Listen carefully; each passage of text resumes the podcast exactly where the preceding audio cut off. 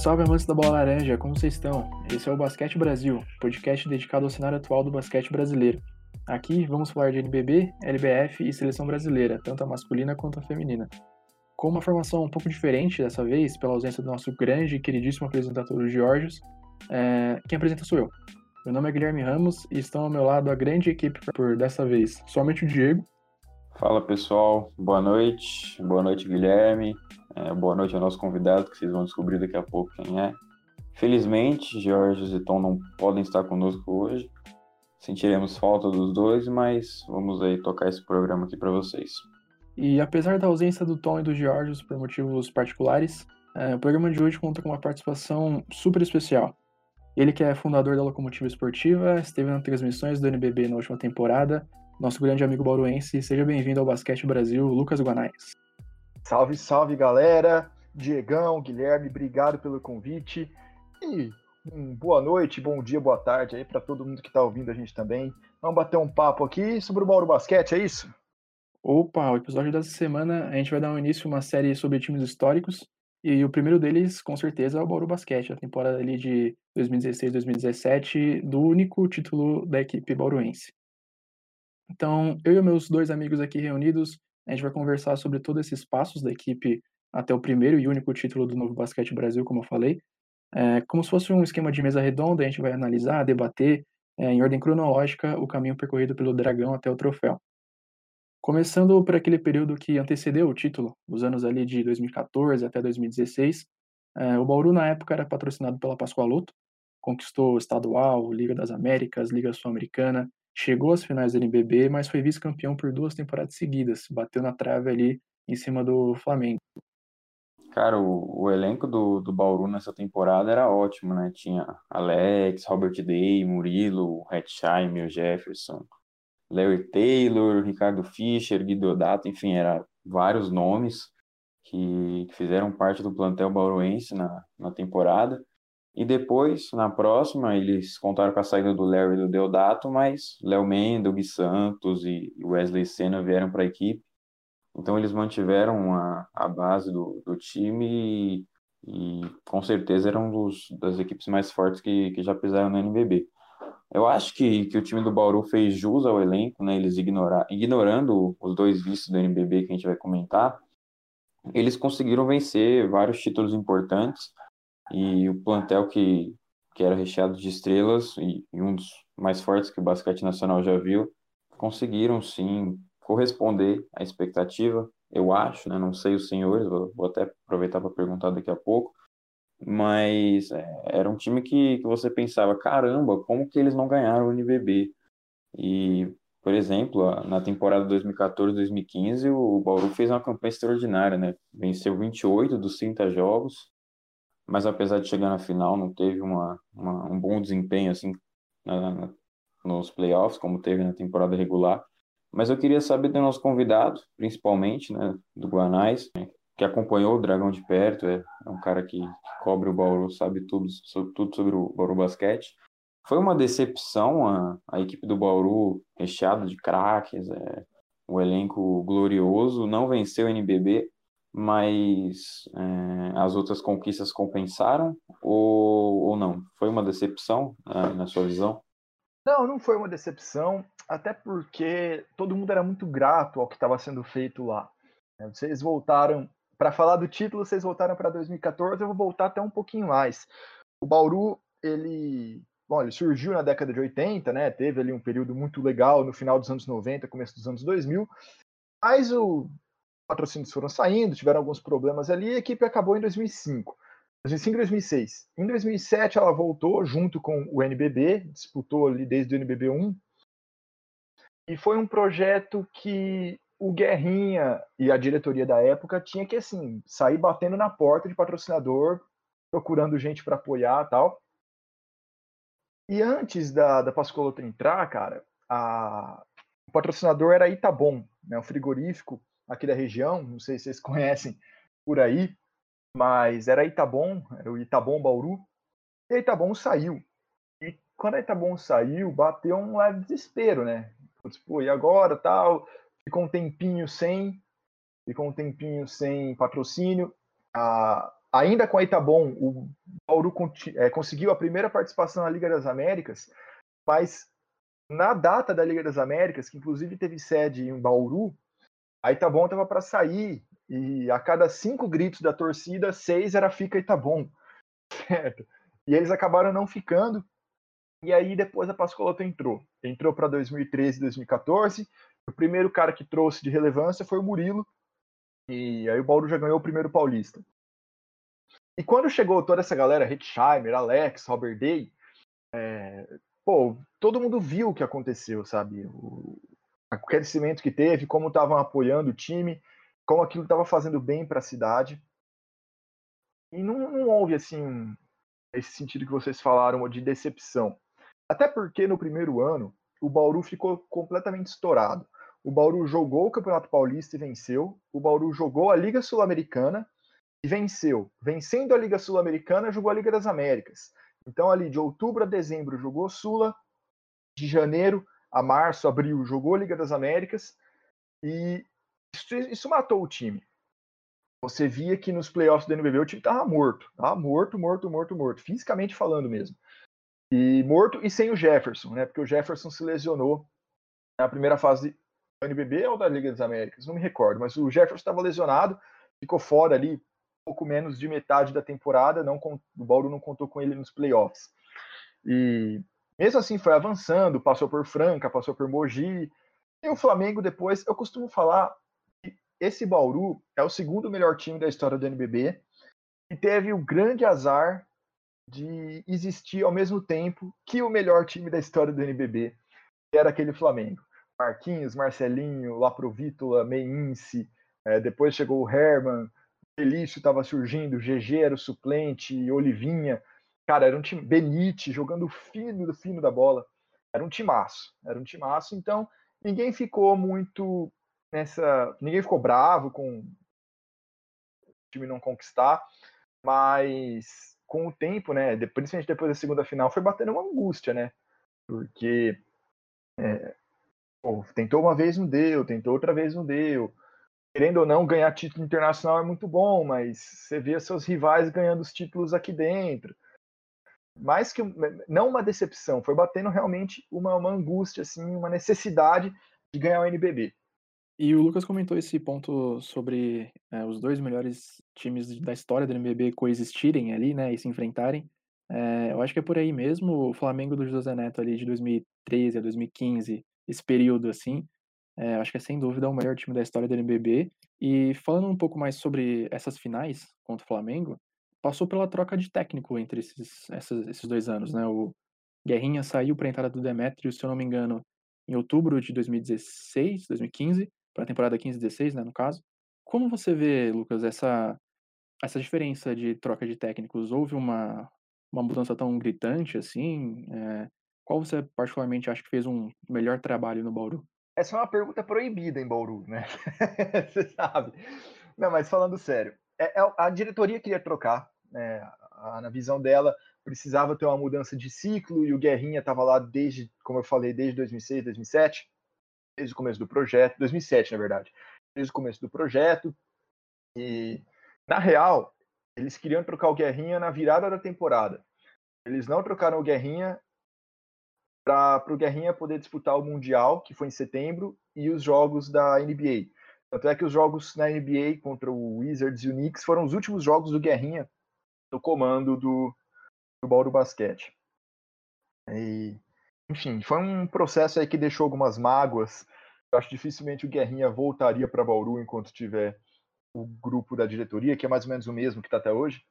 Mas enfim, isso é papo para outro dia. Cara, o Demetrios ele chegou, ele teve pouquinho tempo até o NBB começar. Ele teve pouquinho tempo até o NBB começar. O elenco não tinha sofrido grandes alterações, o elenco era basicamente o mesmo. E ele foi dando continuidade, é, tentando ali manter, colocar o seu, seu estilo aos poucos, principalmente na defesa, que acho que tinha que era a principal é, diferença na época, né? Que era o, o Demetrius quando chegou, eu lembro que você olhava para o Minas, que era o time que ele comandava, e era um time defensivamente muito bom, era um time que fazia um trabalho com jovens muito bom. Foi naquele Minas do Demetrius que surgiram o Danilo Fusaro, que fez um uma temporada gigantesca pelo Mogi, agora está no Franca. Lá que surgiu Henrique Coelho, salvo engano, Wesley, ou Wesley veio depois. Enfim, vários jovens surgiram com aquele time do Dema, que fez um trabalho muito legal, conseguiu ir bem nos playoffs. E, mas ele chegou com o pneu andando, né? Com o time formado e com o campeonato logo ali para começar. E o Dema, ele foi atrapalhado, digamos assim, por lesões, cara. O Bauru, como tinha ficado em segundo lugar, foi para a Liga das Américas. É, ele ficou em segundo lugar do NBB e era o atual campeão da Liga das Américas, né? Então ele foi lá de novo. E na Liga das Américas, é, o Hitchheimer estava machucado, o Fischer se lesionou na Venezuela uh, e ficou fora até o, até o final da temporada. Então ele também sofreu ali com lesões, principalmente na, na reta final da primeira fase do NBB. Agora, qual dos dois foi melhor? É, é até injusto comparar, né? porque o Guerrinha nas entrevistas, se você for entrevistar o Guerrinha e falar com ele sobre a passagem dele pelo Bauru, ele com certeza ele vai acabar falando que sem o que ele fez no fim da década passada, no começo dessa, não existiria todo o resto do Bauru. Por mais que soe um pouquinho um pouquinho arrogante, aparentemente, é tipo, ah, eu sou fundamental, não sei o quê, mas ele tá certo. Ele tá certo. É, sem o que ele fez, ali conseguindo patrocínio, dirigindo aquele time, indo atrás de reforço, sabe? Falando até com a imprensa, cara. Ele pedia, ajudava até na parte da imprensa na época. Sem o que ele fez, não existiria o resto. Só que comparar os projetos é um pouco complicado, porque ao mesmo tempo ele fez isso, ele não conseguiu uma continuidade quando o time estava no segundo ano de um grande investimento, no segundo ano de um grande elenco, ele não, não teve a oportunidade de ficar nesse time. O Demetrius, por outro lado, é, chegou com, com um elenco formado, mas foi tendo sucessivos baques ao longo do ano. O Guerrinha teve uma ascensão de crescimento no Bauru, em termos financeiros, em termos de elenco. O Demetrius foi tendo um decréscimo ano a ano. O Demetrius entrou, ainda era Pascoaloto. No ano seguinte, era um time ainda muito bom, a gente vai falar disso mais para frente, mas era um time com orçamento menor, um time pior, teoricamente, conseguiu vencer o NBB. Saiu o Gossil, entrou o Sandy, o orçamento caiu. Ele chegou na semifinal do NBB. Sandy renovou, mas com orçamento menor. Ele fez outra boa campanha. Ano passado, é, conseguiu ainda um título, por mais que seja um torneio meio de pré-temporada, mas conseguiu o título da Interligas. E tentou se virar com o que tinha ali, com uma zona de elenco na mão, com todo mundo machucando, indo embora para seus países e tal. Então, é, eles não tiveram a igualdade de condição para igualdade de condições de trabalho para a gente comparar. Então, mas mesmo assim são dois caras fundamentais na história do Bauru, dois caras que eu tenho certeza que em algum momento da carreira dos dois eles vão voltar, certo? Para treinar o Dragão. E eu acho um pouco complicado comparar, viu? Não é, não é por ficar em cima do muro, não, mas é, são situações muito diferentes. São situações muito diferentes. Cara, eu concordo com, com o Lucas. Eu acho que que não cabe a nós comparar como que foi o, a passagem dos dois pelo Borô, até pelo fato do, do Guerrinha ter tido mais tempo, e, e eu acho que as filosofias não se comparam, principalmente pelo Guerrinha ter capinado o terreno do Bauru pro, pro Dema fazer o trabalho dele, mas enfim, o, o Lucas tocou no, nos pontos certos, e aproveitando um, tema que ele citou no, no comentário dele, Queria falar sobre o Bauru na NBA, né? Ele, o Bauru enfrentou o, New York Knicks, um amistoso, acabou saindo derrotado por 181, um jogo que, que o Ricardo Fischer anotou um, um enorme triplo-duplo, digamos que o primeiro triplo-duplo, primeiro e único triplo-duplo de um brasileiro na NBA, uma quadra de NBA. E além do jogo contra o Knicks, o, o time bauruense enfrentou o Washington Wizards, que na época tinha o brasileiro Nenê Hilário, e também acabou saindo derrotado né, por 134 a 100. Mas nessa época o Bauru também disputou o Intercontinental, porque tinha vencido o título da Liga das Américas de 2015. Chegou a vencer o Real Madrid no jogo 1, Real Madrid de Luca Doncic ainda jovem companhia, mas perdeu o jogo 2 e foi vice-campeão pelo saldo. O primeiro jogo, salvo engano, foi 90 a 91, o Bauru conseguiu ganhar e perdeu por 10, 11 pontos no, no segundo jogo. Mas de qualquer forma, os resultados mostram a força do time na época, que para mim é o segundo maior time do NBB também, fica atrás do Flamengo, que, como o Lucas bem citou, infelizmente esteve aí na mesma época que o Bauru, impossibilitando o time do interior de São Paulo é, vencer um título do NBB. Mas eu queria perguntar para o Guanais como que foi ver o Bauru, é, o NBA, jogando é, contra um time do, da, da Euroliga, que o Real Madrid é uma das maiores forças do, do basquete europeu. Como foi vencer o Real Madrid? Qual foi o sentimento de, de vencer uma das equipes mais fortes do mundo? Como foi ver seu time na, na NBA? Cara, foi mágico. Foi assim, porque assim, tudo fluiu da maneira mais legal possível. Principalmente no fato do Real Madrid ter sido campeão europeu. Um time ali talvez se não for de maior expressão na Europa, é um dos de maior expressão, tinha um elenco recheadaço. Aquele time do Real Madrid era muito bom. Sérgio, Sérgio Lu, é, Rodrigues, Luca Doncic, Gustavo Ayon, Trey Tompkins, era um elenco. O Rei estava lá também. Nocione estava? Nocione estava. Cara, era um elenco muito bom. Era um elenco, assim, é, era impressionante. A gente meio que não acreditava. A gente acreditava porque a gente viu a, a, a trajetória. Mas foi, acima de tudo, um deleite, assim, cara, para todo mundo, para a imprensa que teve a oportunidade de cobrir. Porque, veja bem, eu pego, eu vejo muito vocês aqui começando, cara, e eu lembro da gente. A gente começou em 2014, a locomotiva.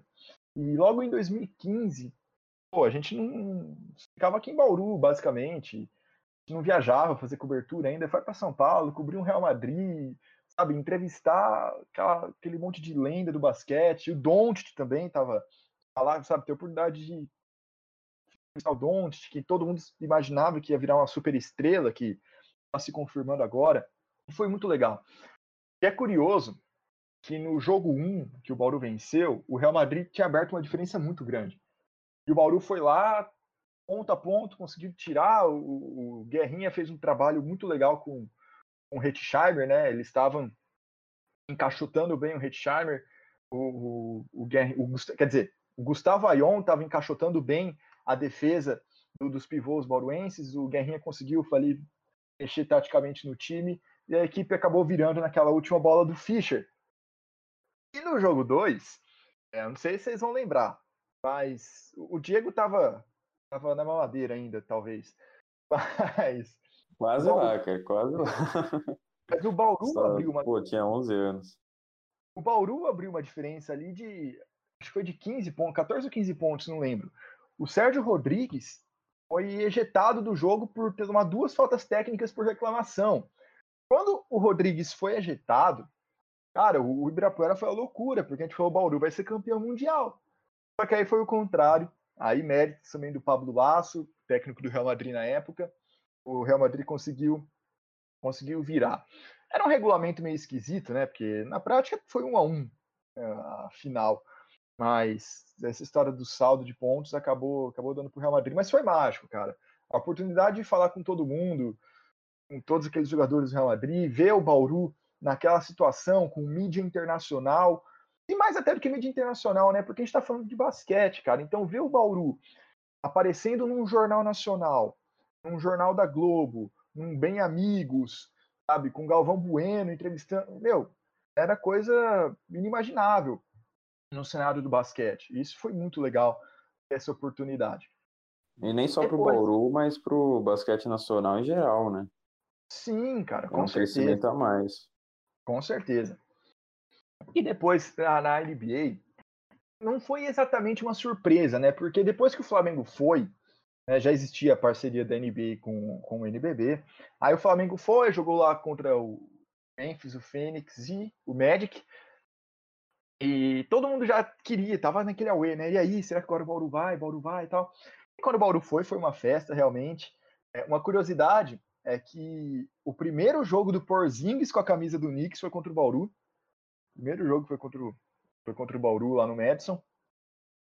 E, cara, aí não tem resultado, não tem trabalho tático. Tanto é que o, o Bauru até saiu vencendo o Knicks no primeiro período. Teve essa também. Mas depois que o Knicks virou, o Bauru jogou sério, obviamente, tal, mas o Guerrinha revezou todo mundo para até os jovens jogarem, os molecada, 18, 19 anos, todos fizeram um ponto, pelo menos no Madison Square Garden. Então teve todo também esse clima mais mais festivo de coroação daquele momento que o Bauru estava vivendo. Quanto aos jogos, o jogo do Knicks foi, foi mais apertado. Teve um Ricardo Fischer insano, muito inspirado. Ah, Bauru enfrentando Carmelo Anthony. Tinha certa mídia também nos Estados Unidos pelo fato do Robert Day jogar pelo Bauru.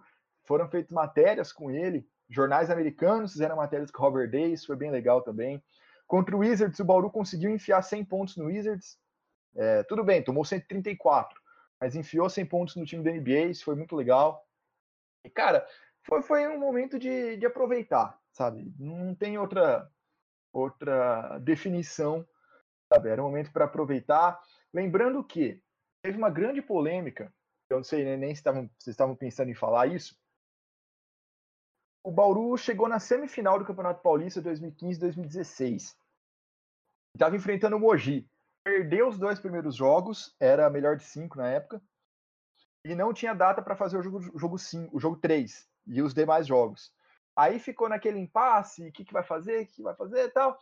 Aí a federação meio que tirou o Bauru da jogada, Mogi ganhou por WO, e foi uma grande polêmica isso na época, a federação foi muito criticada, mas por outro lado, o Bauru Basquete nem fez tanta força assim para jogar também, porque ia para a NBA valia muito mais a pena do que disputar aquele paulista que provavelmente ia perder, né? Já estava 2 a 0, o Mogi estava bem mais inteiro que o Bauru. Enfim, foi a coroação de um grande momento. Eu acho que análises táticas, tirando contra o Real Madrid, que aí dá para fazer, né? Era um jogo mais disputável, digamos assim. Mas era. E para a imprensa também era, era um momento de aproveitar, fazer todas as matérias que a gente sempre teve vontade de fazer sobre NBA e NBB misturando junto. E foi mais nesse sentido mesmo que foi a cobertura por aqui. É mais emocional do que racional, né? Mas coração mesmo do torcedor, trabalhar ah, é. com, com, isso. É, de certa forma, de certa forma sim, de certa forma sim. Mas até para a imprensa também, né? Sabe? Ter oportunidade de falar do seu time contra o da NBA é, é interessante, é, é, bem legal. O, pra gente, né, como eu disse, a gente estava começando, pô, ir para São Paulo, ter experiência de fazer entrevista no meio da, também das lendas lenda do jornalismo. Pô, eu lembro até hoje. Eu estava 2015, eu estava no segundo ano da faculdade. E eu tenho uma relação de. Não é nem de amor e ódio, é de ódio e ódio com a minha faculdade.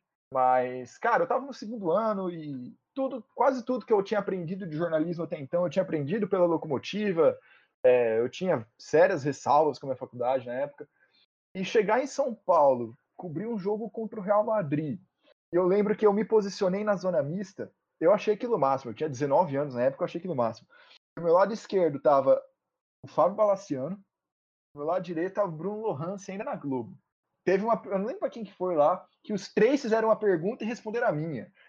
Ao invés da dos dois. Eu, cara, eu quase chorei na hora, sabe? Depois, parando para pensar no ônibus voltando para Bauru, eu quase chorei. Então foi muito importante também no crescimento como jornalista, trocar ideia com todo mundo, conhecer toda aquela galera que a gente sempre acompanhava pela, pelas redes sociais, pela internet. Então foi muito bom nesse sentido também, jornalisticamente falando, pessoalmente no meu crescimento foi muito bom.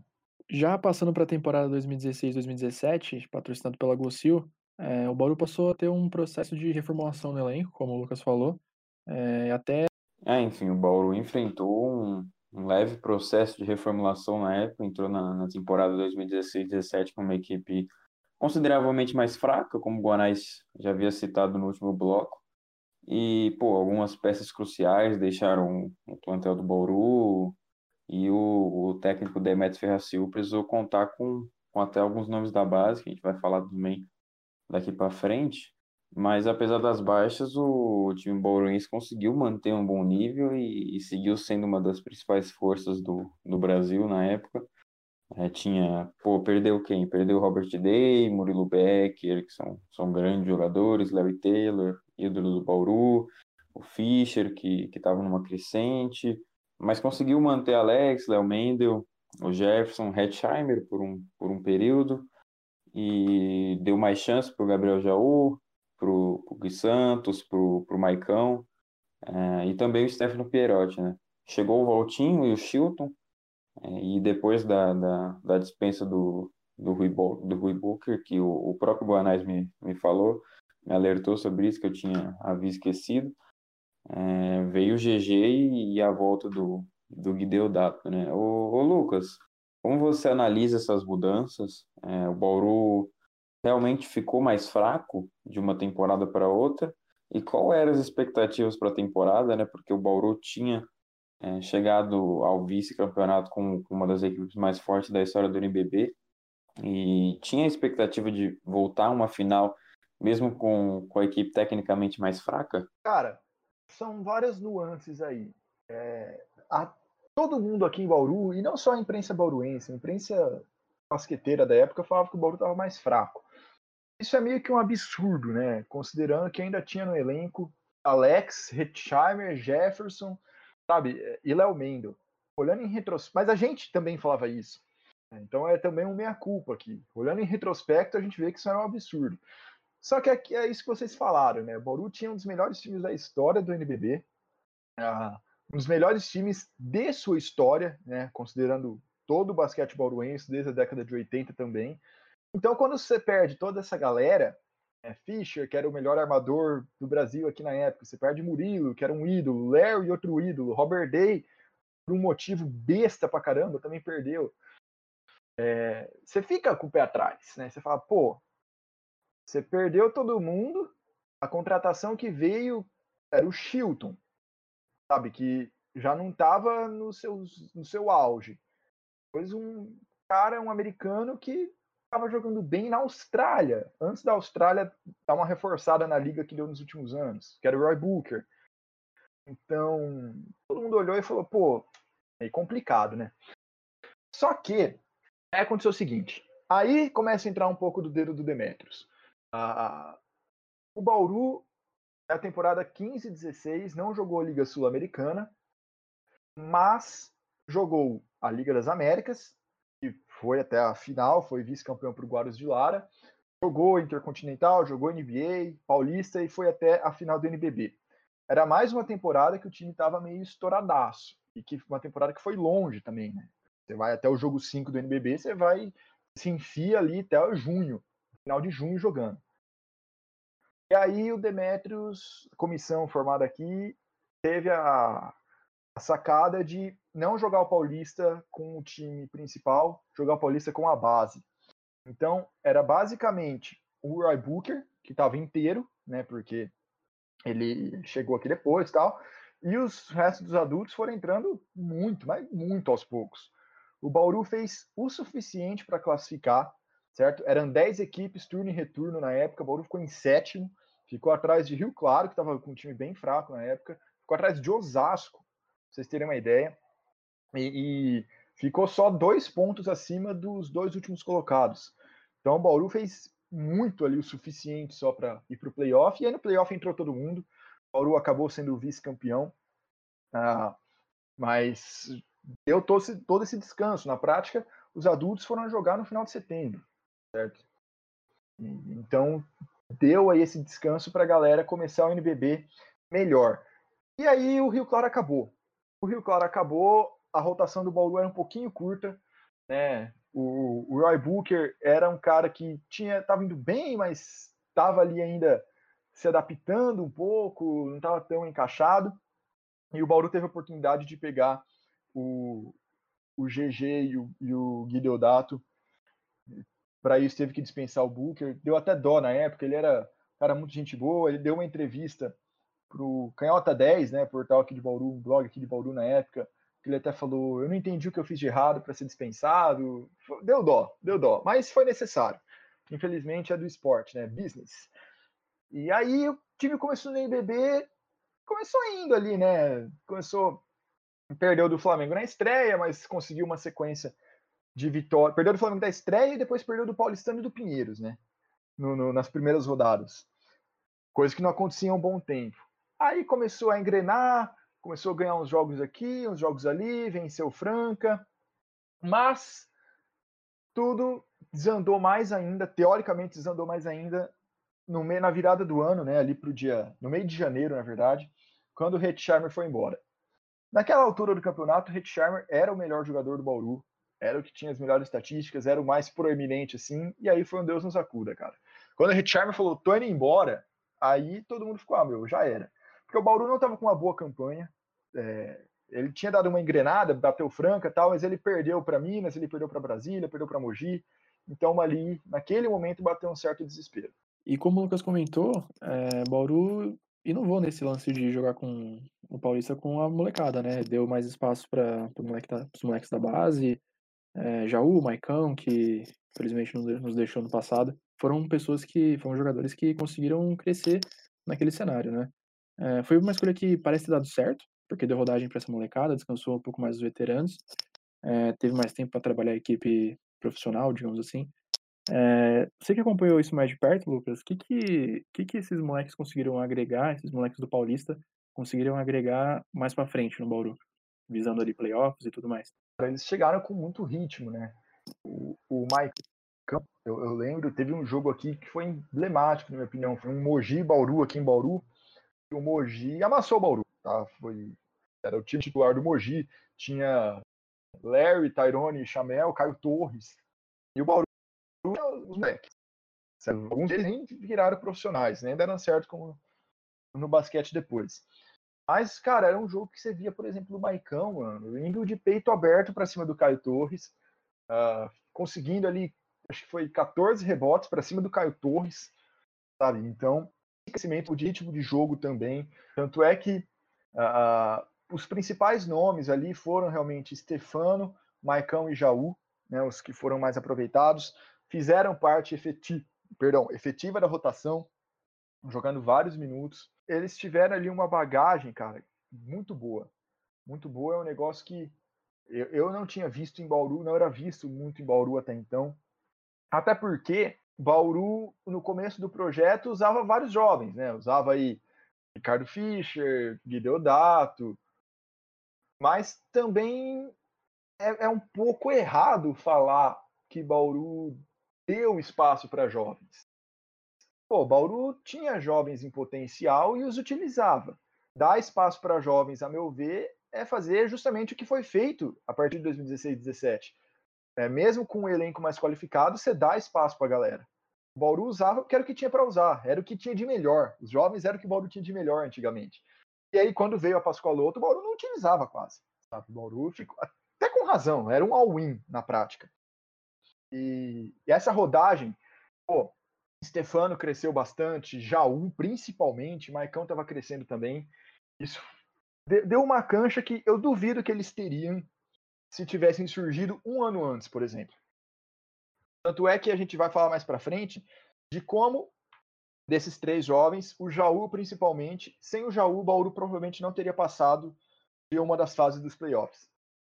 Para vocês terem uma ideia do fruto que, isso foi, que foi colhido ainda na mesma temporada. Vale lembrar que, que na época o Bauru tinha apenas o Paulista e o NBB para disputar, já que a, a FIBA fez uma força-tarefa e acabou suspendendo a Confederação, a Confederação Brasileira de Basquete. A suspensão veio em, em outubro de, de 2016, se eu não me engano, era para ser até janeiro e acabou sendo até 2018, foi flexibilizado durante alguns períodos mas a, a suspensão da SBB tirou o Flamengo e o Bauru da, da Liga das Américas de, de 2016. E aí, em 2017, o Bauru teve um calendário mais curto, só jogou o NBB, não teve que, que alternar entre, entre o campeonato. E, na sua opinião, isso foi melhor para o Bauru ter conseguido o título do NBB, até porque o cansaço era, era visível nas últimas temporadas. E agora o Bauru era um time mais descansado, né? Ah, era. Era. O Bauru, ainda sem, sem a competição internacional e com essa estratégia do Campeonato Paulista, realmente conseguiu chegar inteiro na final, né? Tanto é que jogou três jogos contra Macaé, cinco contra Brasília, cinco contra o Pinheiro, cinco contra o Paulistano. Então também foi uma maratona ali.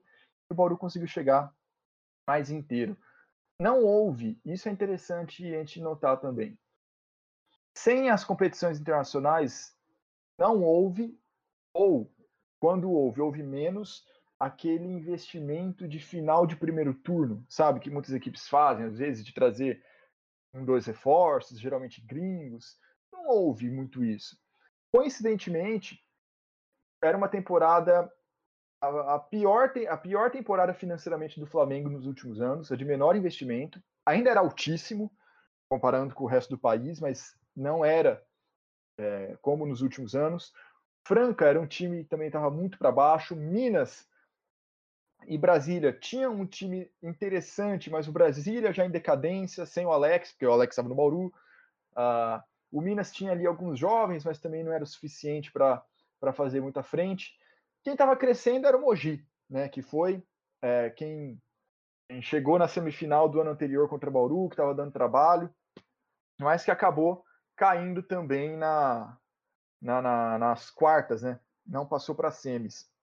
E cara, foi um campeonato desenhado para o Bauru ganhar. Olhando em retrospecto, né, com um distanciamento aí de vários anos, foi um campeonato que deu tudo, encaixou tudo muito certinho para o Bauru ganhar. A meu ver, o Bauru deveria ter vencido no ano anterior.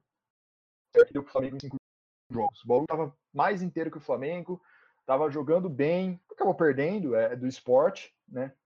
Mas eu acho que o ano do Bauru era o ano anterior, em termos de, de elenco, de time assim mesmo.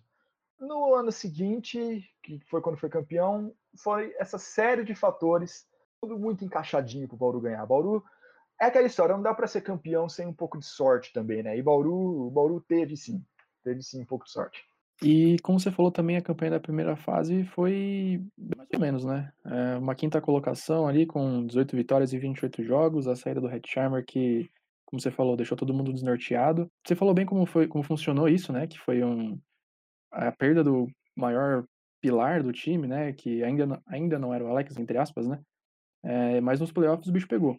Foram três viradas, né? Emoções a flor da pele, um título que, honestamente, eu não sei se outro time do NBB conseguiu de forma tão emocionante, né? E na primeira não. rodada, desculpa cortar, mas só para falar da, da, primeira rodada, só que não foi com tanta emoção assim quanto nas outras. O Bauru venceu fácil o Macaé, 3 a 0 né? O Jefferson jogou absurdos nessa, nessa série, passou de 20 pontos na, nas três partidas mas nos outros jogos o Bauru já não teve a mesma facilidade.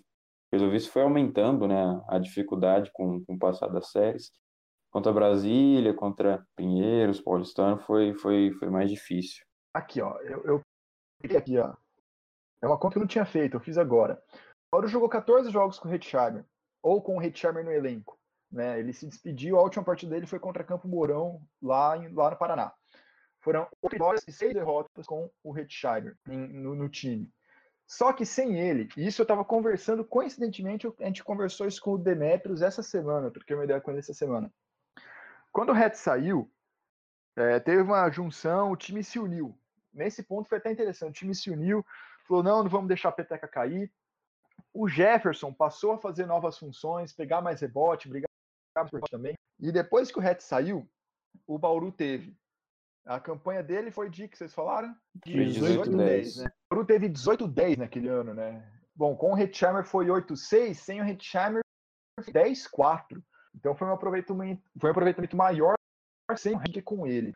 O time realmente se fechou e conseguiu melhorar mesmo depois da saída do melhor jogador até então, né? Acho que talvez um pouco menos centralizado a, a, a essa questão. Mas o, o Bauru, veja bem, ele brigava pelo G4, né? Ele chegou a ficar dentro do G4 e nas últimas rodadas, nas últimas três rodadas, o Bauru perdeu. O Bauru perdeu o antepenúltimo e o penúltimo jogo da primeira fase, enquanto o Brasília venceu esses dois jogos. E aí o Brasília passou o Bauru.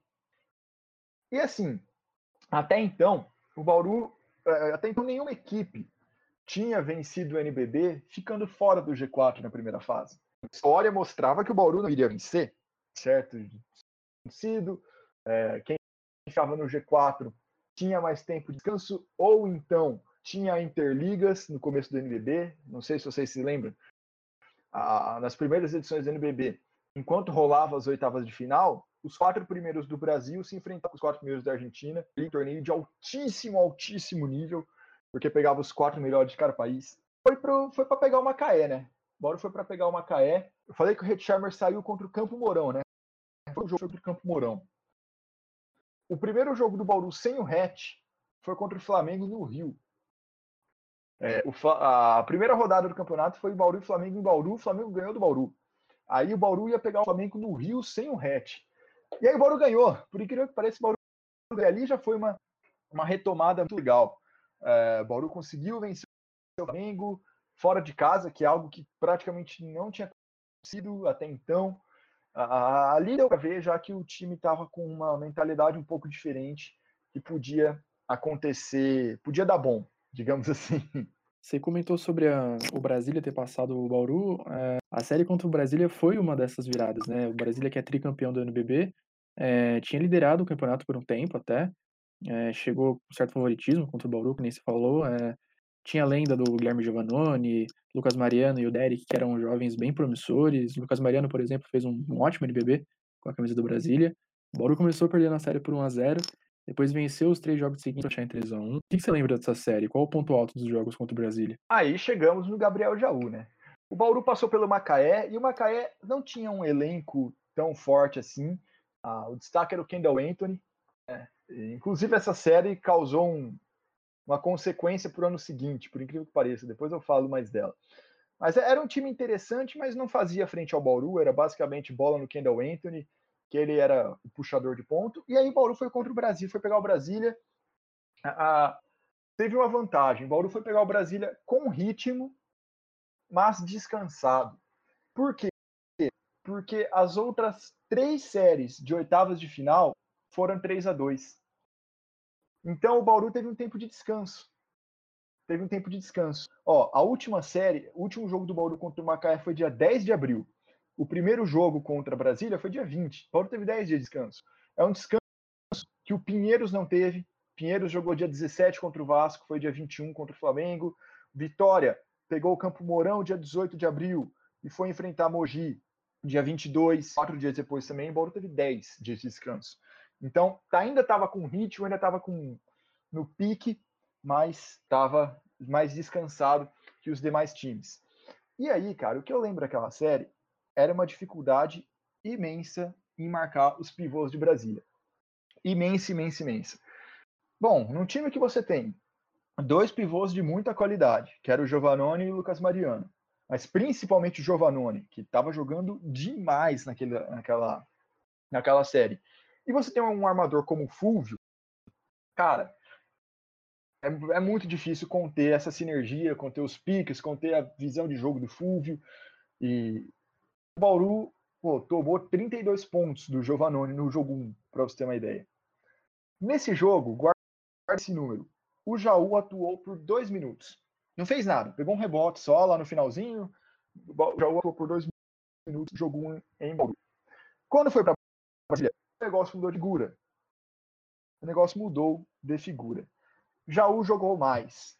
Demetrios conseguiu fazer um encaixe do Jaú para cima do Giovannone. E o Jaú é um carrapato. O Jaú é muito chato marcando.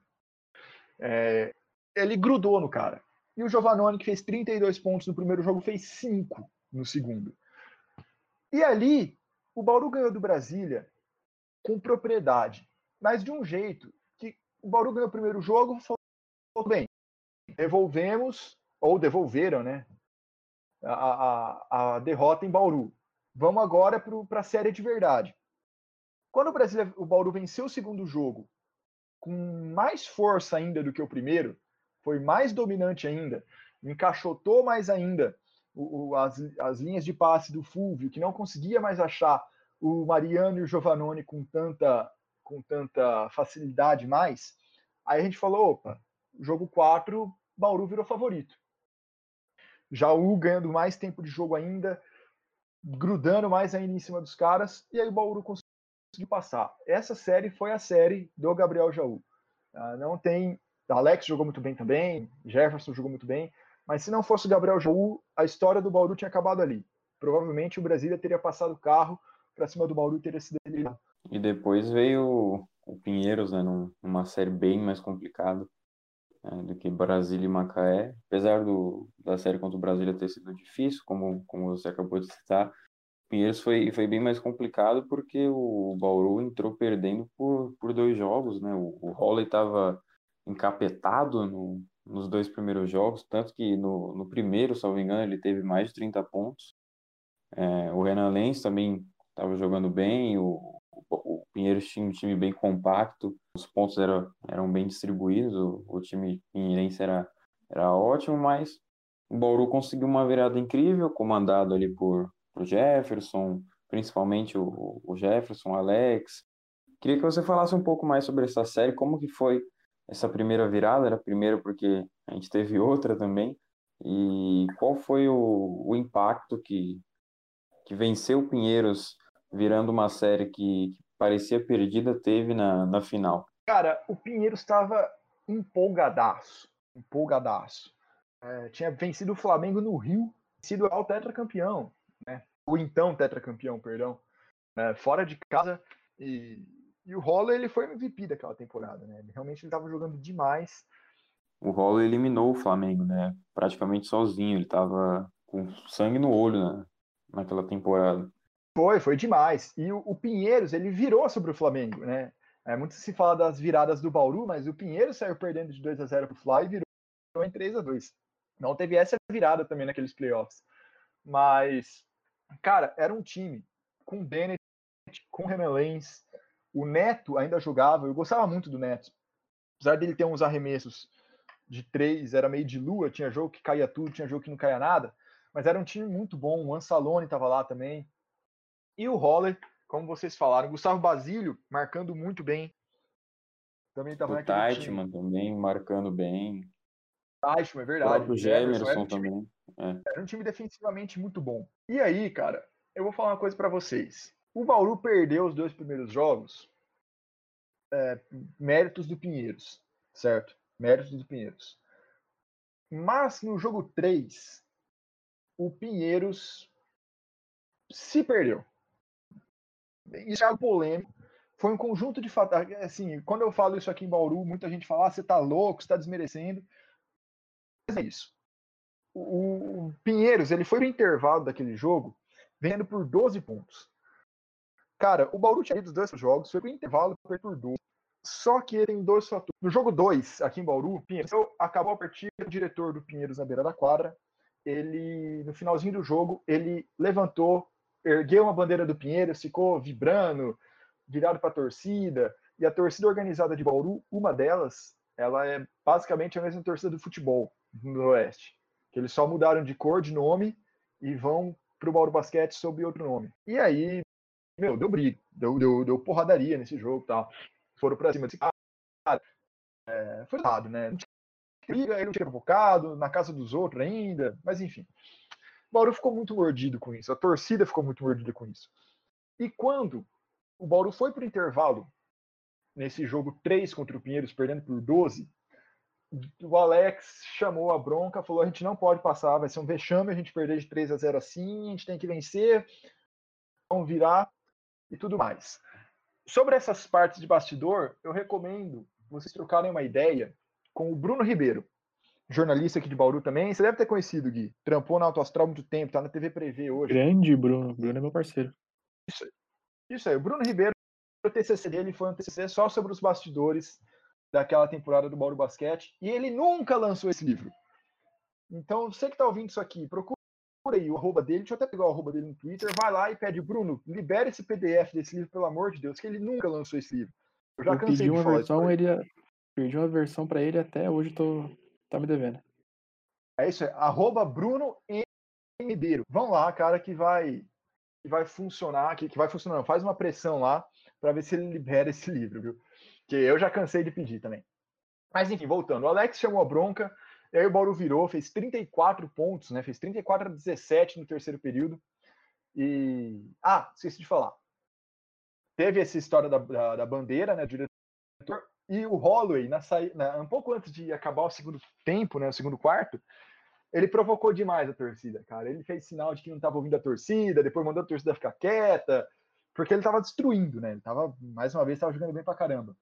E ali acabou, meu. Ali acabou o Holloway, ali acabou o Pinheiros, o Bauru é, se inflamou com isso Uh, eu já entrevistei vários jogadores naquela época e todos eles falaram que isso foi de suma importância para o Bauru ficar putaço, para não falar outra coisa, com o Pinheiros e virar na base da raça mesmo.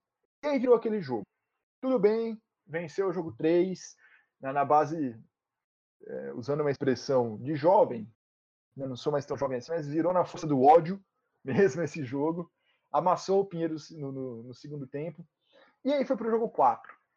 Cara, o jogo 4, aí foi um pouco mais. Foi um pouco mais da agonia, assim. Porque não podia perder. Era lá, lá no Vila Boim, a torcida do Pinheiro estava em peso e ninguém garantia que o Bauru ia conseguir repetir o mesmo desempenho, né? E foi um jogo muito truncado, cara, muito, muito, muito travado. Foi um jogo que o Bauru saiu na frente, mas o Pinheiros logo virou. E foi assim até o final do jogo, o Bauru só conseguiu retomar a vantagem no finalzinho ali do, do jogo do jogo 4.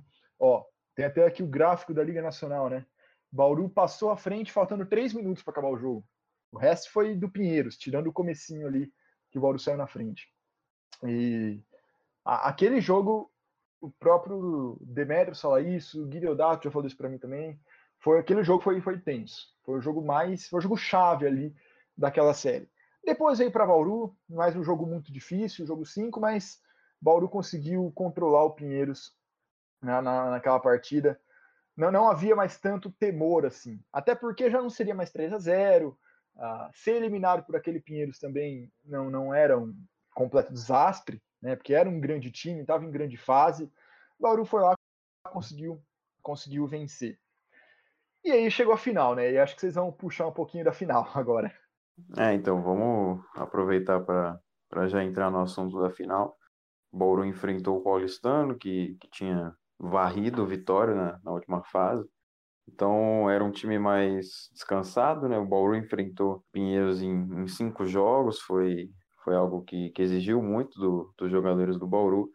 E aí eles enfrentaram o Paulistano mais descansado e um pouco mais jovem também, né? Tinha o Iago ali aparecendo, o Jorginho também em crescente, Lucas Dias, era um time mais leve.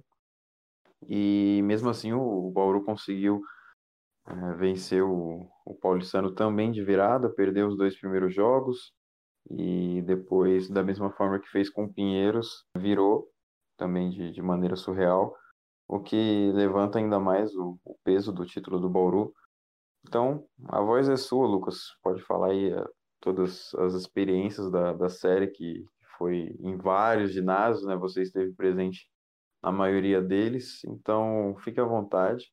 Nos agracie com os bastidores desse, dessa grande série. Eu só não estava presente no jogo 1, por incrível que pareça, eu não fui no jogo 1. Cara, eram estilos de jogo, de jogo muito diferentes. Muito diferentes, né? O Gustavinho estava ali há um baita tempo pro paulistano. Uh, e conseguiu finalmente ter uma sequência, né? O Paulistano ele ficou muito tempo trocando de elenco de uma temporada para outra e ali já estava começando a ter uma sequência, né? Começando não, já estava ali numa sequência legal. É, também com o Iago surgindo, outro nome que vocês falaram, que vocês não falaram, mas que era foi que era fundamental para aquele time era o, o Uri, né? Pivô argentino que ele fazia um trabalho sem a bola sensacional que não aparece nas estatísticas. É, é um trabalho de bloqueio, de posicionamento, de marcação, pivô muito bom também naquele time. E eram estilos muito diferentes. O, o paulistano era quase uma versão brasileira do run and gun, do Mike D'Antoni no Phoenix Suns de 2007, depois foi visto no Houston, depois daquilo. É, cara, ataque muito rápido, muito revezamento em, no elenco. Você vê, por exemplo, pegar o jogo o scout aqui do jogo 1 das finais. Quem mais jogou foi o Lucas Dias com 30 minutos. Mas você tem Iago com mais de 20, Yuri com mais de 20, Pecos com mais de 20, Carbonari com mais de 20, Jorginho com mais de 20, Ed com praticamente 20, Guilherme Uber com 15 e Jonathan com 14.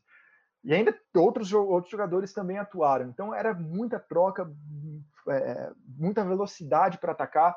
E o Bauru não. O Bauru era completamente o oposto.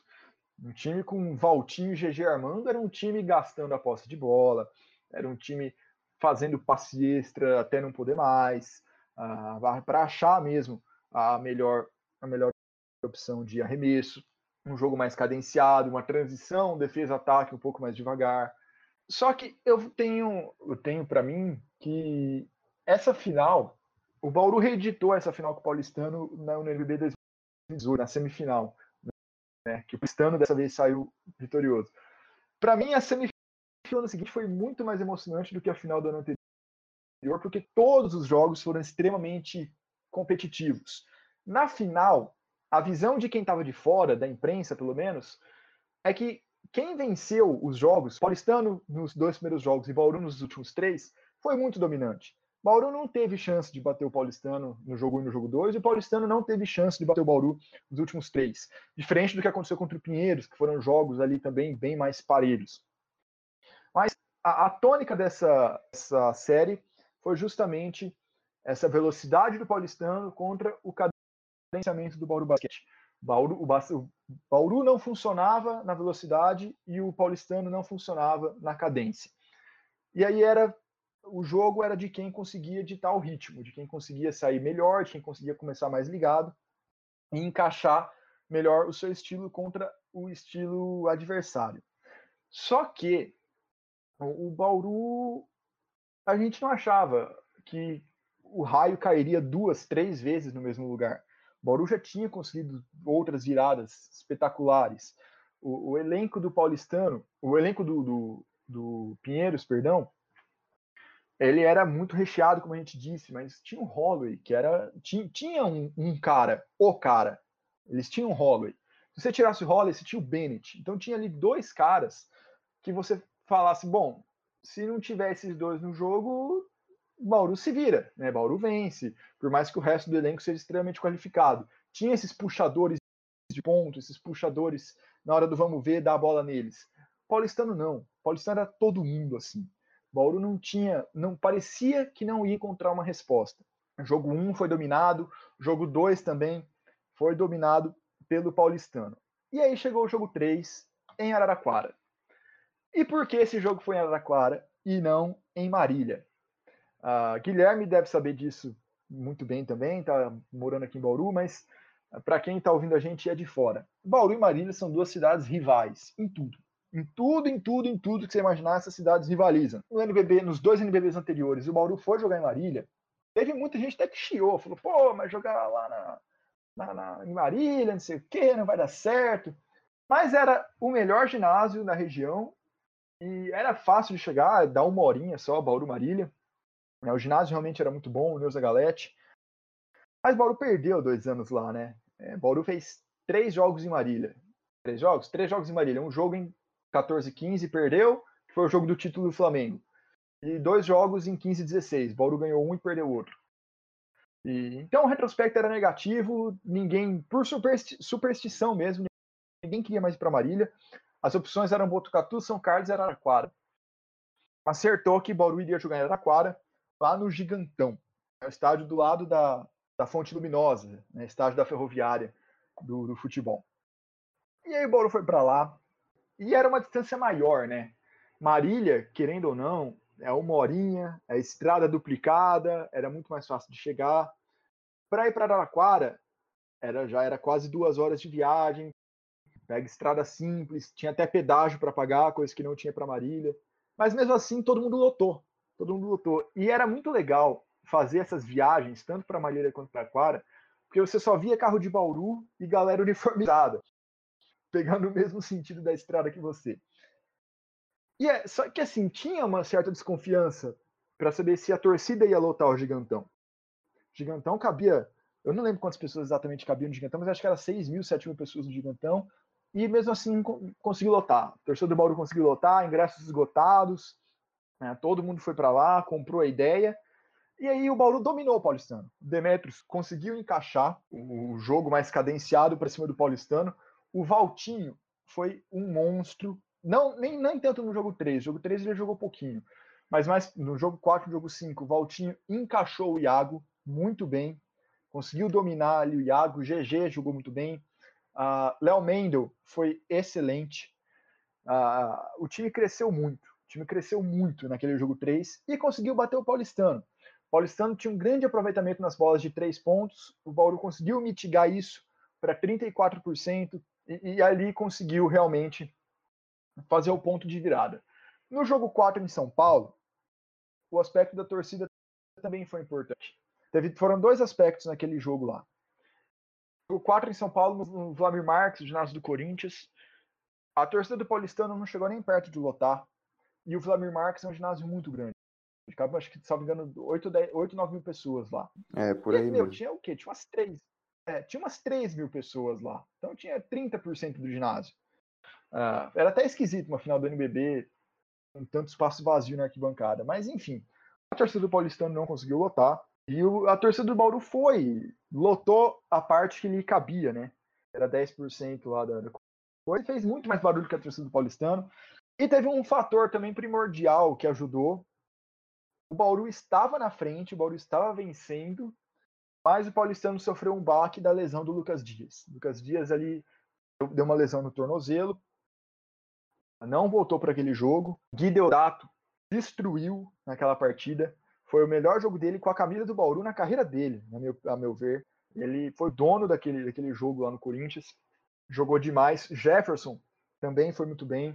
Valtinho, aí sim, já com mais tempo, também né, nessa, nessa função da cadência, dividindo muito o tempo com o GG, tempo de quadro com o GG. Cada um jogou basicamente 20 minutos para frente na, na série o Bauru conseguiu virar contra o Paulistano. Né? A torcida fez uma festa muito legal lá, mas o Bauru não foi ameaçado mais. O Bauru não conseguia, o Gustavinho não, não encontrava mais respostas. Do mesmo jeito que o Demetrios não encontrou nos dois primeiros jogos, repito, o Gustavinho não encontrou. Ainda mais depois que perdeu o Lucas Dias. Complicou mais ainda a vida do, do Paulistano. E aí, no jogo 5, eu já, já havia uma aura aqui em Bauru de Bauru vai ser campeão. Não, não tinha como Bauru perder pelo terceiro ano seguido, sabe? Aí sim ia ser um desastre. Aí ia ser uma decepção muito grande Bauru perder três vices seguidos.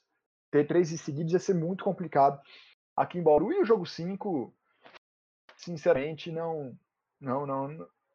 Foi, foi legal pelo título, pela festa do Bauru, por, tá, por, por ver uma equipe comemorando um campeonato inédito. Mas, na real, o Bauru foi muito dominante, principalmente ali a partir do segundo período. Ah, nem, nem, nem deu tanta, tanta, tanta chance para o paulistano, não. Foi um jogo 20 pontos de diferença numa final, sabe? É, o Bauruense já tinha sofrido isso no ano anterior, que no jogo 5 contra o Flamengo, o Flamengo venceu por 34 pontos. Nesse daí, o Bauru venceu por 21, por, por 20 não, por 19, mas chegou a ter diferenças maior que, maiores que essas né, chegou a ter ali 21 pontos, mas a, ali foi para consumar a festa mesmo. O Paulistano não teve muita chance. O jogo-chave foi realmente o jogo 3 em Araraquara, foi o primeiro. Depois daquilo já não, não havia muito, muito a ideia de que o Bauru pudesse perder aquela final. E que o Bauru conseguiu levar, levar aquela competição para frente. E o Alex foi eleito MVP das finais, né? mesmo com, com vários outros jogadores jogando bem, é, ele conseguiu se sobressair e ser eleito MVP. Para você foi justo a escolha do Alex como MVP das finais da, daquela série? Sabe que eu já pensei nisso muitas vezes de lá para cá e eu ainda não cheguei numa conclusão. Depende do dia, eu acho que era o Alex, depende do dia, eu acho que era o Jefferson. O que o Jefferson jogou naquelas finais também foi impressionante.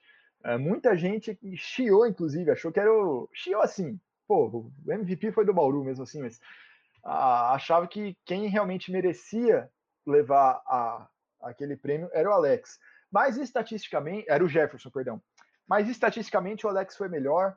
Ah, o prêmio de MVP das finais vai na base da eficiência, da, do, do valor objetivo mesmo da eficiência. Foi inclusive assim que, por exemplo, o Guilherme Uberner venceu no ano seguinte. Uh, é, é, nessa toada mesmo. E o Alex foi o mais eficiente, teve maior, o maior índice de eficiência no, no, naquelas finais, e ele levou. Mas Jefferson jogou muito bem. Léo Mendel nos jogos. É que aí, assim, Alex e Jefferson foram muito em toda a série. Gui Deodato destruiu o jogo 4 e o Léo Mendel foi espetacular no jogo 3 no jogo 5. Então o Bauru também teve. Sempre teve ali um jogador, além de Alex e Jefferson, muito bem em alguma das partidas. Além, claro, de Valtinho e GG. Mas, cara, se você me perguntar hoje, eu falo que foi merecido o Alex. Se você me perguntar amanhã, eu falo que era para ter sido o Jefferson. E a gente segue nessa. Acho que o que pesou foi o Jefferson ter anotado só nove pontos no último jogo. Se ele tivesse feito pesou. 24, igual o Alex, por exemplo, ele podia ter levado. Mas, pô, foi nove pontos, 12 rebotes. Acaba que, que leva um pouco mais pro lado do Alex, que fez 24 pontos. Foi o cestinho da, da partida. Sim, e querendo ou não, foi a diferença de 25. O Alex teve 25 de eficiência nesse último jogo, o Jefferson teve 16. O, é, a, o jogo 5 foi realmente um divisor de águas nessa decisão de quem seria o MVP das finais. Isso realmente se tem razão. E doido pensar como, é, mesmo desfalcado, esse time do Bauru é, tinha muita gente boa. Se pegar o Valtinho, é um dos maiores armadores da história do NBB. O GG é pentacampeão. Alex, não precisa nem falar, né? Jefferson também é um dos maiores alas pivôs do NBB. Léo Mendon era uma estrela em ascensão ali, digamos assim. Iria despontar uns anos depois. Não, era um elenco muito bom, foi o que eu falei. Aí muita gente falava, ah, complicou pro Bauru, perdeu o Hitzheimer, depois ficou em quinto, depois saiu atrás nas séries. Na época podia até fazer sentido, mas olhando em retrospecto é um pouco complicado pensar isso, né? e o Chilton deu conta do recado, né? Chilton muito bem, né? Acabei nem mencionando o Chilton, mas ele foi sensacional também, principalmente na parte. Assim como eu falei do, do Uri, do Yuri, no, no, não é Yuri, né? Yuri, no, no, do Paulistano, o Chilton fazia isso pelo Bauru, cara. Esse jogo sujo, que não aparece nas estatísticas, que pouca gente vê. Chilton foi muito bem naquelas, naquela, naquela temporada como um todo, né? mas principalmente depois da saída do Hatch, quando ele assumiu a titularidade. E, e, assim, cara, todas as histórias confluíam para o Bauru ser campeão. Além de todo mundo ter sido eliminado antes, uh, o Bauru tá descansado, uh, toda a estratégia desde o Campeonato Paulista, tinha, os fatores pessoais também, né? Valtinho era a última temporada dele. O, o GG no jogo 5, cara. A filha dele nasceu no jogo 5. Se o GG que falasse, não, não vou jogar o jogo 5 da final, cara, eu tenho certeza que ninguém ia reclamar. Era a filha dele nascendo. Mas ele foi pro jogo. A mulher dele estava em Curitiba. Eu acho que era Curitiba que estava a mulher dele, salvo engano, ou, não, ou no Rio. Enfim, a mulher dele estava bem longe dele. Ele acompanhou o nascimento da filha pelo celular, cara, e foi pro jogo. Aí acabou o jogo no mesmo dia, ele catou um avião e foi, foi embora ver a filha. Mas ele podia muito bem não ter jogado, sabe? Tinha todas essas histórias. O Bauru, a, a torcida bauruense, não aguentava mais ver todo mundo falar do Iago, porque foi quando o Iago explodiu, né? O ano que o Iago surgiu, era Iago para lá, Iago para cá, ninguém aguentava mais ver isso. A, a, você via nos comentários nas redes sociais das nossas matérias, ninguém aguentava mais o Iago. Então foi o Guideodato voltando, é, foi uma confluência de fatores ali que, que contribuíram para esse título do Bauru. A meu ver, para cobrar o título que deveria ter vindo no ano anterior. E além do Iago, tinha o Jorginho, né? Que estaria na NBA alguns meses depois. Então o hype em cima do, do paulistano é, era absurdo né? Tanto que eu comecei a acompanhar a NBB por causa desse paulistano. Foi na época que, tinha... que eu comecei a assistir, eu não, não acompanhava muito como eu acompanho agora, mas eu comecei a torcer pro paulistano e, e antes de vir o São Paulo pro, pro NBB, eu, eu ia no ginásio, eu acompanhava o paulistano, até pela identificação com o São Paulo, mas precisamente pelo Jorginho e pelo Iago. Eu surfei um pouco no hype dos dois na, na época. Não, claro, merecido, né? Tanto é que olha onde estão hoje, né? Mas o, o, o Mogi também tinha. O Mogi, olha, eu tô adiantando. O Paulistão também tinha o Mogi, né? O Mogi atleta, que, lá, que saiu, acho que no jogo 2 das finais, ano, porque foi fazer camps da, da NBA, ele tinha a expectativa de ser draftado, acabou, acabou não conseguindo, ele tinha expectativa também. Então, é, era um elenco de jovens ali muito legal, né? O Lucas Dias se provando depois de sair do Pinheiros. É, realmente, apesar de, a meu ver, não ser nem perto Lucas Dias do Franca, né? Lucas Dias do Franca eu acho bem, bem à frente do Lucas Dias do Paulistano. Mas ele ali com boas atuações, se provando ali também. Ah, era, era um elenco do Paulistano bem legal. É, sem nenhuma estrela, né? Porque Jorginho e Iago que hoje são estrelas, na época eles estavam surgindo, assim como Lucas Dias, mas na época um elenco sem estrelas, um elenco bem bem homogêneo assim, sabe, com todo mundo comprando a ideia do Gustavinho, fazendo aquele estilo de jogo dele, era um senhor paulistano. Que não, não à toa foi coroado com o título no ano seguinte. O próprio Jonathan, né, que era defensor sensacional e encaixava perfeitamente no, no esquema do, do Gustavinho, o, o pivô Uri que você citou, era um time bem completo, tinha, tinha jogadores para desempenhar várias funções. E se você juntasse todas essas peças hoje, brigaria pelo título, cara, porque é, o Jorginho evoluiu bastante, o Iago e, e, as outras peças ou manteram o basquete, ou evoluíram também, como o Vitão, que, que hoje joga no Paulistano, se não me engano, também jogava nessa época. Tinha o Pecos, o, o Ed, que, que ainda está no, no Paulistano. Então era um, um time bem completo e, e, bastante equilibrado em diversas funções. Tanto é que o Jonathan, você falou do Jonathan, o, Gustavinho levou o Jonathan para o Flamengo, e é sempre a, a, primeira renovação do Flamengo é o Jonathan. O Gustavinho, o Jonathan se encaixa muito bem no, no esquema do Gustavinho, é uma dupla muito pouco falada. Falada. Sempre falar ah, Gustavinho e Marquinhos, Gustavinho e Balbi, ou Gustavinho e todo o resto do elenco, mas, cara, o Gustavinho faz com o Jonathan, como ele confia, como ele é o homem de confiança do Gustavinho, é um negócio impressionante. Com razão, porque funciona, né? Não é, não é à toa, não, não é só na. Porque aqueles, aqueles jogadores que a gente fala, ah, jogador de confiança, aquele cara bom de elenco, aquele líder em quadra. O Jonathan não, ele entrega muito também. Tanto que ele virou um homem de confiança do Petrovic também na seleção, não, não sai de nenhuma convocação. Então, é justo o Gustavinho demonstrar toda, toda essa confiança no Jonathan, porque quando ele foi convocado para a seleção, ele surpreendeu tanto o Petrovic que, que até hoje não, não para de ser convocado e, e chamado para defender a amarelinha. Sim, cara, e o Jonathan é mais um daqueles que faz aquele trabalho que não é visto em estatística. Quem analisa só estatística fala, ah, o Jonathan, porque, ó, meu, eu vou pegar a estatística dele aqui. O próprio é... Isaac, eu vi um monte de gente falando que, que não seria um, um bom reforço para o São Paulo, porque ah, ele chuta, ele, ele tem menos de oito pontos, ele não pega tanto rebote, ah, ele não fez mais de 10 pontos contra o São Paulo na última temporada. Falei, cara, não dá, velho. Não dá. Assiste, assiste não. o jogo, assiste o jogo. Não, não vai na, na aba da LNB que, que você vai achar mesmo que não é um ótimo reforço, mas é, um, é, o Isaac no São Paulo, se tiver tempo de quadra, vai dar muito certo. Olha o Jonathan, cara. Cinco pontos de média pelo Flamengo, dois rebotes, uma assistência, 30. Ah, porcentagem de três pontos é boa, mas tem média de menos de um acerto de, do perímetro por jogo. Você olha isso, você fala, ah, mano, não é possível. Mas é realmente é, é, é, o, é o fora da bola que ele faz, é o trabalho defensivo, são as coberturas. Ah, é, é, é mesmo as estatísticas avançadas não mostram tanto assim o que esses caras conseguem fazer.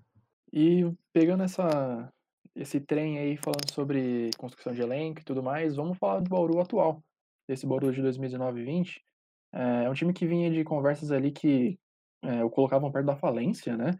Problemas financeiros, sem patrocínio, acende indo embora. E do nada junta uma galera ali com, com a chegada da Zopone, cria um elenco pesadíssimo para a próxima temporada, né? Kembe, Alexei, o Alex voltando.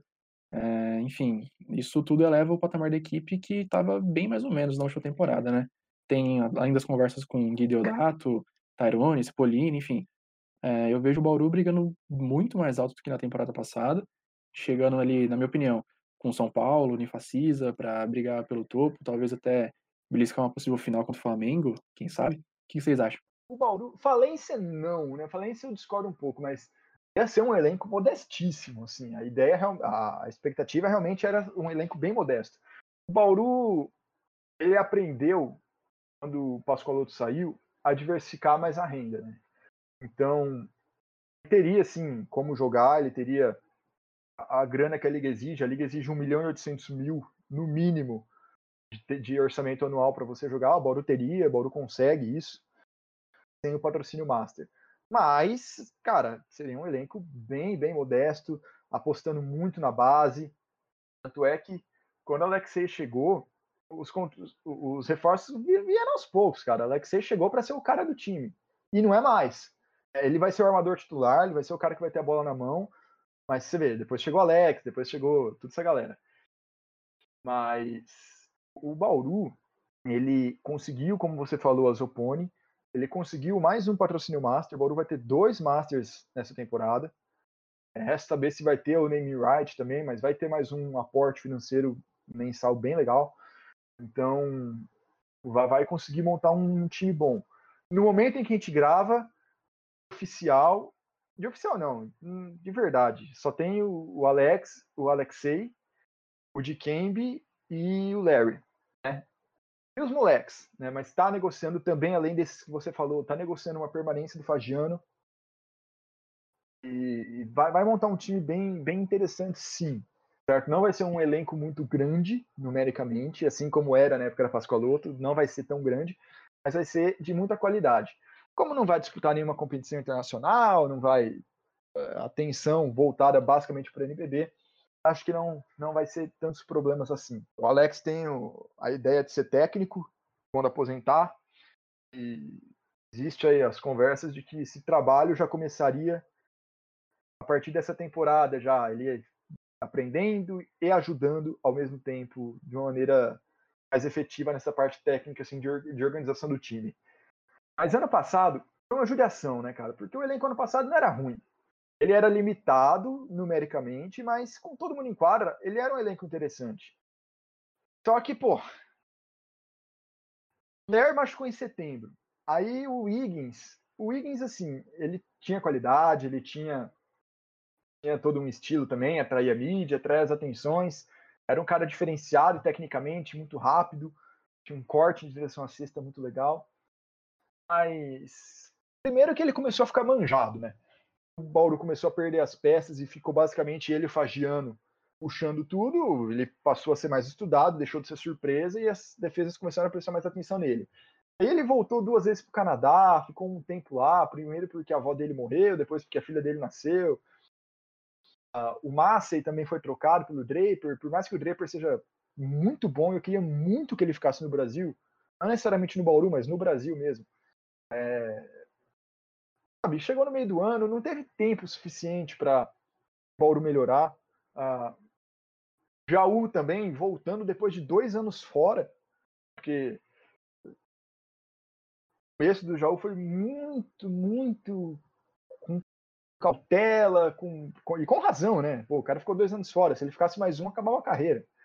Então, ah, foi um Bauru que sofreu muito com isso. Teve muito azar nas lesões do Larry, nas, na, nos problemas pessoais do Wiggins, na, na, falta de rendimento do Massa e da maneira que as pessoas esperavam. E não tinha o que fazer, cara, porque o Fagiano era um craque. Fagiano, na minha opinião, era um dos melhores jogadores em atividade no Brasil, mas ele não conseguia entregar. O Fagiano era um no primeiro tempo de jogo, era outro no segundo, porque ele jogava 40 minutos por jogo, ele não aguentava. Principalmente naquela sequência de vários jogos que o Bauru teve num período muito curto de tempo, Cara, você via no final do jogo, o Fagiano estava morto. Morto, morto, morto. E não tinha quem pôr para revezar com ele. Porque, além de todos esses problemas que o Bauru teve de lesão, né, a... o próprio Fagiano ficou fora uma época também. Teve um problema no final. Teve problema com doping. O Lucas Brito foi um caso à parte. O Lucas Brito foi contratado do São Paulo, imaginando que ele seria um cara para revezar com o Fagiano cara aqui descobriram que o cara não era armador, que o cara era um ala que corria para marcar todo mundo e tinha enterrado um corte de direção à cesta muito legal também. Então não tinha reserva para ele. Até para revezar com o Larry, mas o Larry machucou. Até que quando o Larry voltou e o Draper estava mais estabelecido, o time melhorou um pouquinho. Só que aí ele melhorou um pouquinho, logo depois veio pedreira atrás de pedreira, veio veio os times a parte de cima da tabela, um atrás do outro contra o Bauru também. O Bauru perdeu vários jogos também na reta final. E ia para o playoff, mas não teve essa chance de engrenar, de se encaixar para a fase final. Eu acredito que tinha potencial para fazer um, um, um bom trabalho nos playoffs, fazer uma série legal, mas eu acho que seria muito complicado. Seria muito complicado mesmo. Se tivessem os playoffs, o Bauru ia pegar o Mogi, que estava com todo mundo de volta já, Alexei estava de volta, Fulvio de volta, uh, só o Gruber que não tava, que não iria voltar, mas uh, ia ser muito complicado. Mas também se pegasse Minas ia ser praticamente impossível, o Pinheiros também ia ser muito difícil passar. É, teria potencial para fazer uma boa série, mas realmente foi um ano muito complicado do Bauru. Foi muito prejudicado por fatores extra-quadra. Eu, como São Paulino, tenho ótimas lembranças da última temporada contra o Bauru. No Campeonato Paulista, o São Paulo enfrentou o Bauru três vezes, né? É, venceu dois jogos e perdeu um e eliminou o Bauru. E foi quando o Jorginho resolveu despontar, né? Porque teve Nossa, dois jogos com mais de cansei de 30 ver o... Cansei de ver o Jorginho deitando e rolando no Bauru naquele campeonato É, então, no- foram dois jogos com mais de 30 pontos. Cara, eu nunca tinha visto nada igual o que eu vi o Jorginho no Morumbi fazendo 34 pontos contra o Bauru. Eu nunca tinha visto nada igual na minha vida, pessoalmente, né, no caso, no, no ginásio. E eu fiquei impressionado. Eu, fiquei- eu, eu pensei, ah, ninguém vai parar o São Paulo no campeonato. Mas eu tava um pouquinho iludido, né? Tinha o Franca que, que conseguiu anular o, o São Paulo na, na, na fase seguinte. Mas é, o São Paulo virou um jogo de mais de 20 pontos contra o Bauru, é, dominou o Bauru em casa, então a série foi ótima, eu, fiquei, fiquei feliz demais, foi, foi uma das maiores felicidades que eu tive com, com o basquete do São Paulo. E no NBB também, é, lá no, no Panelo, o São Paulo conseguiu ganhar na sofrência, mas ganhou. é, um jogaço também. O, o São Paulo conseguiu ganhar com, com a ajuda do Kurtz. Então foi assim, um milagre do, do tricolor na temporada, porque era quase impossível o Kurtz ajudar o São Paulo a ganhar. E ele foi fundamental naquela partida contra o Bauru. Ele simplesmente anulou o, o Carbonari e, e venceu. E a, a minha última partida no ginásio do Morumbi também foi, foi para assistir São Paulo e Bauru. Me engano, foi 99 a 64 que o São Paulo é, dominou o Bauru o jogo inteiro. E eu tenho uma relação de amor e ódio com o Nick Wiggins, porque eu gosto do, do, do jogo dele, eu, eu acho legal, mas no, no Campeonato Paulista a gente teve uma leve discussão no ginásio, né? Eu fui inventar de, de testar meu inglês e, e xingar ele e o irmão dele, e a gente acabou discutindo um pouquinho. Ele até quase partiu para cima de mim, mas Que enfim, isso, são, cara? são coisas de, de ginásio, não foi só, só com ele, com, com o Leandrinho também. Mas acontece, foi, foi num tempo de torcedor, né? No Campeonato Paulista eu já não, não, não tinha essa noção meio de, de fazer um trabalho profissional, eu era mais um, torcedor mesmo de São Paulo, então acabei me excedendo um pouco e durante o período do, do Campeonato Paulista e o NBB na sequência eu fui me controlando um pouco mais e mantendo uma relação sadia com os jogadores sem xingar a família de ninguém. Cara, isso é muito, é muito interessante. Eu, eu não, eu não lembro qual foi a última vez que eu fui num jogo do Bauru para assistir, assim, de verdade. Faz putz, muitos anos, faz muitos anos mesmo. Eu não faço isso. Mas, cara, esse jogo que o São Paulo virou, eu, eu acho muito legal o jeito como detalhes podem mudar trajetórias inteiras no basquete, cara. Se o Ler não tivesse machucado, provavelmente o Bauru não teria perdido esse jogo. Foi o jogo que o Ler machucou. E Não, teria perdido não, cara, não tem como. Não, não teria tomado Eu- a, a virada. E a temporada do São Paulo seria totalmente diferente, e a do Bauru talvez, mas eu tenho certeza que se o São Paulo não tivesse passado do Bauru, o próprio Jorginho não seria o que ele foi na, na temporada. Aqueles dois jogos de 34 pontos deram total confiança para ele ser o, o MVP. será que ele conseguiria to- toda, todo aquele volume de jogo, que ele teria toda aquela confiança que ele teve ali nas cinco, seis primeiras rodadas do NBB, certo? Ah, tudo bem, eu, eu acredito muito nessa evolução do Jorginho também, a saída do Holloway do São Paulo, né? A lesão do Holloway tirou, deu mais a bola na mão do Jorginho. Também deu mais espaço para o Chamel, né? Porque os jogos que eu vi do São Paulo com Chamel e Holloway eu não via um encaixe muito bom ainda. Jorginho ainda não tinha tanta bola na mão assim. Mas enfim, isso é para outro podcast para analisar taticamente São Paulo. Se quiser, a gente faz aí depois. Mas mesmo assim, essa parte da confiança talvez não chegasse nele nessa temporada, ou não chegasse naquela altura da temporada. Do mesmo jeito que eu falei daquela semifinal entre Bauru e Paulistano em 2017 e 18, que foi o ano que o Paulistano foi campeão. Cara, final, o Bauru tava com o elenco aí sim bem mais prejudicado, tava sem, sem, Ale, sem Alex já, estava sem Alex, estava machucado, chegou, putz, mano, capengando no final mesmo, juntando cacos, e, e conseguiu fazer uma baita de uma série contra o Paulistano, Tava perdendo o jogo 5 por vários pontos. Isso é, isso é comum no Bauru. Tá perdendo o jogo e a corrida no final. E, e Bauru perdeu na última bola, né? Bauru ia virar o jogo se acertasse aquela última bola, acabou não acertando, a defesa do Paulistano foi muito boa, o Paulistano foi para a final. Mas eu penso assim, cara, se o Bauru fosse para aquela final, que situação a gente teria hoje? A gente não teria um Gustavinho indo para o Flamengo com título, talvez até fosse, mas sem toda essa a, todo o prestígio que foi. Paulistano nunca teria tido um título do NBB. Bauru ou teria três vices, ou teria um bicampeonato com Larry e Chamel, que não ganharam nada até hoje. Poderia ter, poderia ter um NBB, quem sabe não teria esses consequentes cortes no orçamento, ou se tivesse, seria num ritmo menor. Cara, é muito interessante pensar, né? Como um detalhezinho, uma bola que o Bauru não conseguiu achar que o paulistano defendeu bem, poderia ter mudado a história do campeonato nos anos seguintes, né, pô? O Emoji, Larry e Chamel poderiam ter um título, Guerrinha poderia ter um título. É muito legal isso, cara. Eu acho muito louco ficar pensando nessas, nesses detalhes, assim. Eu nunca tinha parado a pensar e faz muito sentido isso. Que imagina o Guerrinha ter um título em cima do Bauru ainda.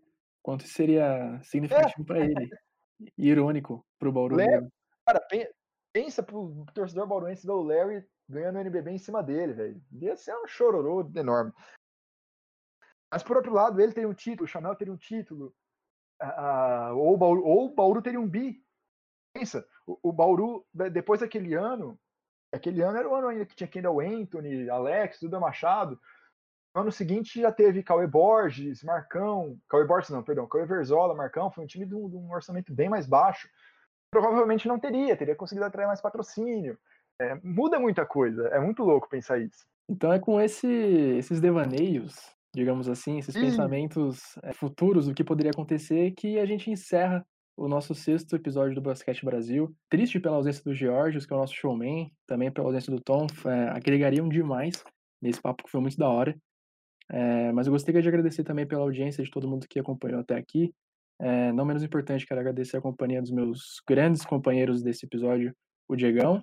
Eu que agradeço, Gui. Primeiramente, agradecer ao Guanais por, por aceitar o convite e, e, também todos os trâmites né, que, que a gente não conseguiu gravar no dia exato e ele foi super solícito. E agradecer ao nosso ouvinte que, que nos acompanhou até aqui. Infelizmente, a gente não pôde estar com, com o Antônio e o Jorge, mandar um grande abraço para eles. Espero que eles resolvam toda, toda a situação deles aí, de problemas particulares e que já possam voltar ao, ao basquete na, na, no próximo episódio. E o nosso convidado especial trouxe um papo super da hora. É, espero que apareça mais vezes. Grande Lucas Guanais. Valeu demais. Opa, muito obrigado, galera, pelo convite. Muito obrigado a todo mundo que está ouvindo. Gosto muito do projeto de vocês. Eu vejo muito de vocês naquela na, do time que começou a locomotiva esportiva lá em 2014. É, é, é muito legal ver esse crescimento de vocês também. É, volto quantas vezes vocês chamarem. Também, logo mais, poderemos ter aí o Bascast no Bascast, né? No, no, podcast da Locomotiva, a gente está reestruturando os episódios aí para ver o que a gente vai fazer nessa temporada, mas logo logo a gente está de volta também. E foi um prazer, galera. Sigam a Locomotiva Esportiva nas redes sociais, é, YouTube também. Nosso, pod, nosso podcast está em todos os agregadores, em todas as plataformas de streaming também. Só procurar aí recadinho básico da quarentena, né? Fique em casa, usa máscara. E acompanhe o basquete nacional que daqui uns 40 dias volta o Campeonato Paulista, pelo menos. Rumo ao título em São Paulo. Vamos que vamos. Então é isso. Sigam a Locomotiva Esportiva, sigam o Guanais, sigam o Fábio também. Acompanhe o basquete nacional, deem aquela moral. E é isso, rapaziada. Tamo junto. Obrigado por nos acompanhar até aqui. Um abraço enorme a todos. Valeu, até semana que vem.